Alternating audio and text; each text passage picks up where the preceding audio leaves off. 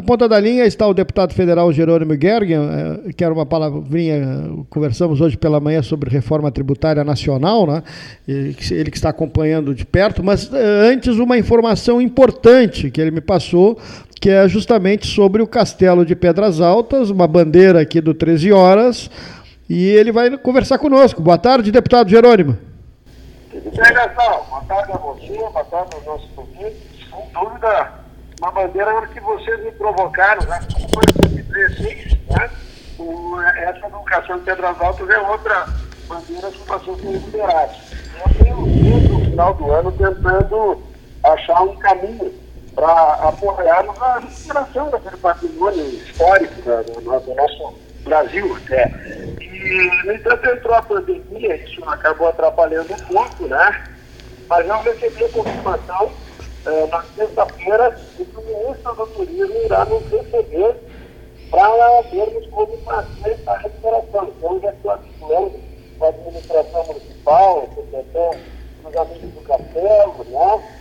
É, as lideranças que estão envolvidas para que a gente possa ter a reunião com o ministro e tentar termos ali é, uma recuperação que é muito importante, que não podemos aceitar descaso né, com aquele, com aquele monumento, através da mídia, uma relação é, antiga com o Castelo lá, né, e não poderia, como membro dessa é, convidado que fui dessa entidade que é o amigo Castelo, deixar de fazer o meu trabalho e dar meu apoio né, num momento tão crucial da sobrevivência da cultura é, lá do nosso aqui no Brasil.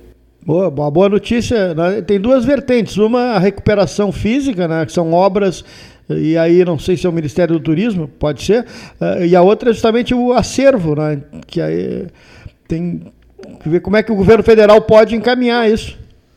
O acervo é o mais importante, porque a parte física, de alguma forma, você mantém ela, o tijolo, a pedra. Claro. Mas o conteúdo que tem lá dentro é que a mofa, a goteira, as, as traças vão destruindo e nós não podemos deixar acontecer, né, Gastão? Perfeito. E o caminho é, é o Ministério do Turismo, então? É, eu tentei a Lei Rouanet, mas as empresas nessa pandemia deixaram de ter lucro para poder ajudar via Lei Rouanet, precisa ter lucro as empresas, né? Nós estamos no meio de uma pandemia, então só pode agora ter uma solução aí via governo federal. Ótimo. Então, quando tiver na, esta, audiência aí, a gente uh, vai acompanhar de perto. Pra Será dia 4 às 11 horas, a gente está fazendo deixar marcado para falarmos à tarde aí, 13 horas. 4 de agosto. Ótimo, excelente, excelente, excelente. Deputado Jerônimo, eh, reforma tributária em nível nacional. Ontem eu estava acompanhando ali o Manhattan Connection na, na, na, na Globo News, o pessoal criticando né, no primeiro momento. Que o senhor já deu uma olhada nessa, nesse, nesse projeto? Não, não, não, temos reforma tributária, né? Nós temos uma ação que, no meu, no meu ponto de vista, vem ao encontro do que já tem a PES 45, que é trabalhar para a simplificação de impostos, inclusive elevando carga tributária em setores que não têm. E isso vai gerar solicitação, vai gerar problemas. O futuro não tem uma proposta. O governo gostaria de ter um CPMF também para arrecadar mais rápido e para cumprir o golpe da Covid mais rápido ainda. Né? Isso nós não vamos deixar, porque nós estamos eh, passando por um momento de extrema dificuldade. E a grande, agora mesmo, terminei uma reunião do Grupo Renova BR, que eu integro, né, nós estávamos discutindo isso. A primeira reforma tinha que ser uma reforma administrativa, né, porque o problema não é o gasto da pandemia, mas os avanços que continuam tendo em salários, em benefícios, eh, para algumas categorias, né? Isso tudo vai gerando um custo maior e precisa mais impostos. Então, as propostas que estão se discutindo nesse momento, elas até simplificam, mas não reduzem impostos. Né? E é isso que eu tenho contra, contra a IAC.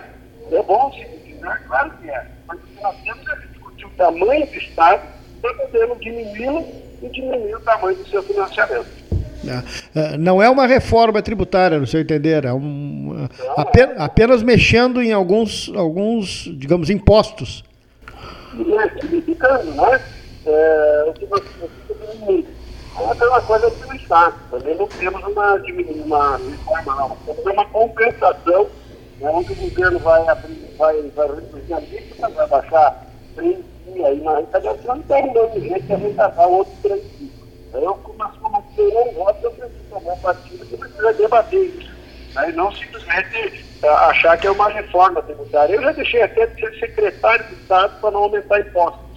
Então, é assim, enquanto você não discutir o papel do Estado, o tamanho dele, não aceita aumento de impostos de jeito nenhum, o Estado vai continuar gastando mais. Se falava, eu estava usando o exemplo do programa de ontem, se falava que justamente é aumento de algum tributo no produto industrializado, que isso onera, digamos, os mais, os mais pobres. E é uma burrice, porque você diminui o consumo, você estimula o consumo informal, consequentemente perde o Estado. Não, dá para ir por esse caminho, esse caminho não dá certo. É uma pena que ainda insiste em seguir. É. E aqui no Estado, o senhor mais ou menos acompanhou também essa ideia de, de, de mudança na, na, na, na matriz? Eu fiz por último, vale mais para o Estado. Né? Sim, vale mais para o Estado. Não é reforma para o Estado, é, como é, que é? é compensar a, a alíquota né, que vai reduzir. Então, você vai gerar aumento de carga para vários setores, você diminui o consumo e você gera informalidade, então o Estado perde, afinal. É, é uma burrice insistir nisso. Né? Eu lamento, né? enfim, pedir ao meu partido que faça um debate sobre isso. Como eu falei, eu fui secretário da Agricultura, lá no, também no governo do PSDB, da IEDA, para fomentar impostos. E a IEDA mesmo uma volta por cima. É, acabou fazendo gestão, tinha o Raul Cunha, né? Esse secretário que tem hoje eu não conheço, porque eu sou aqui do Rio Grande do Sul. É, então a gente teve lá uma virada com redução imposto. É. é um imposto sim, né, e eu espero que o partido não apoie dessa forma. É. Obrigado, deputado Jerônimo Gergen. De qualquer maneira, é, esse tema, tanto em nível nacional quanto em nível aqui local, estadual, não, não, não, não é aconselhável nesse momento, né?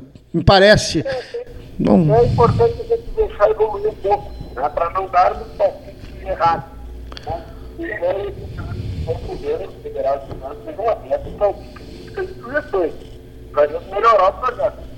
Tá bom, muito obrigado. Uma bela notícia do deputado Jerônimo Gergen aqui no 13 desta segunda-feira. Obrigado pela participação né, em relação ao Castelo de Pedras Altas, né, essa boa notícia nos trazida aí pelo deputado federal Jerônimo Gergen, que dia 4 de agosto terá essa audiência com uh, a área da, da, do turismo, né? para então né, encaminhar melhorias ou recuperação de acervo num primeiro momento e também a parte física do castelo. Ele volta a conversar conosco no início do mês que vem, no mês de agosto.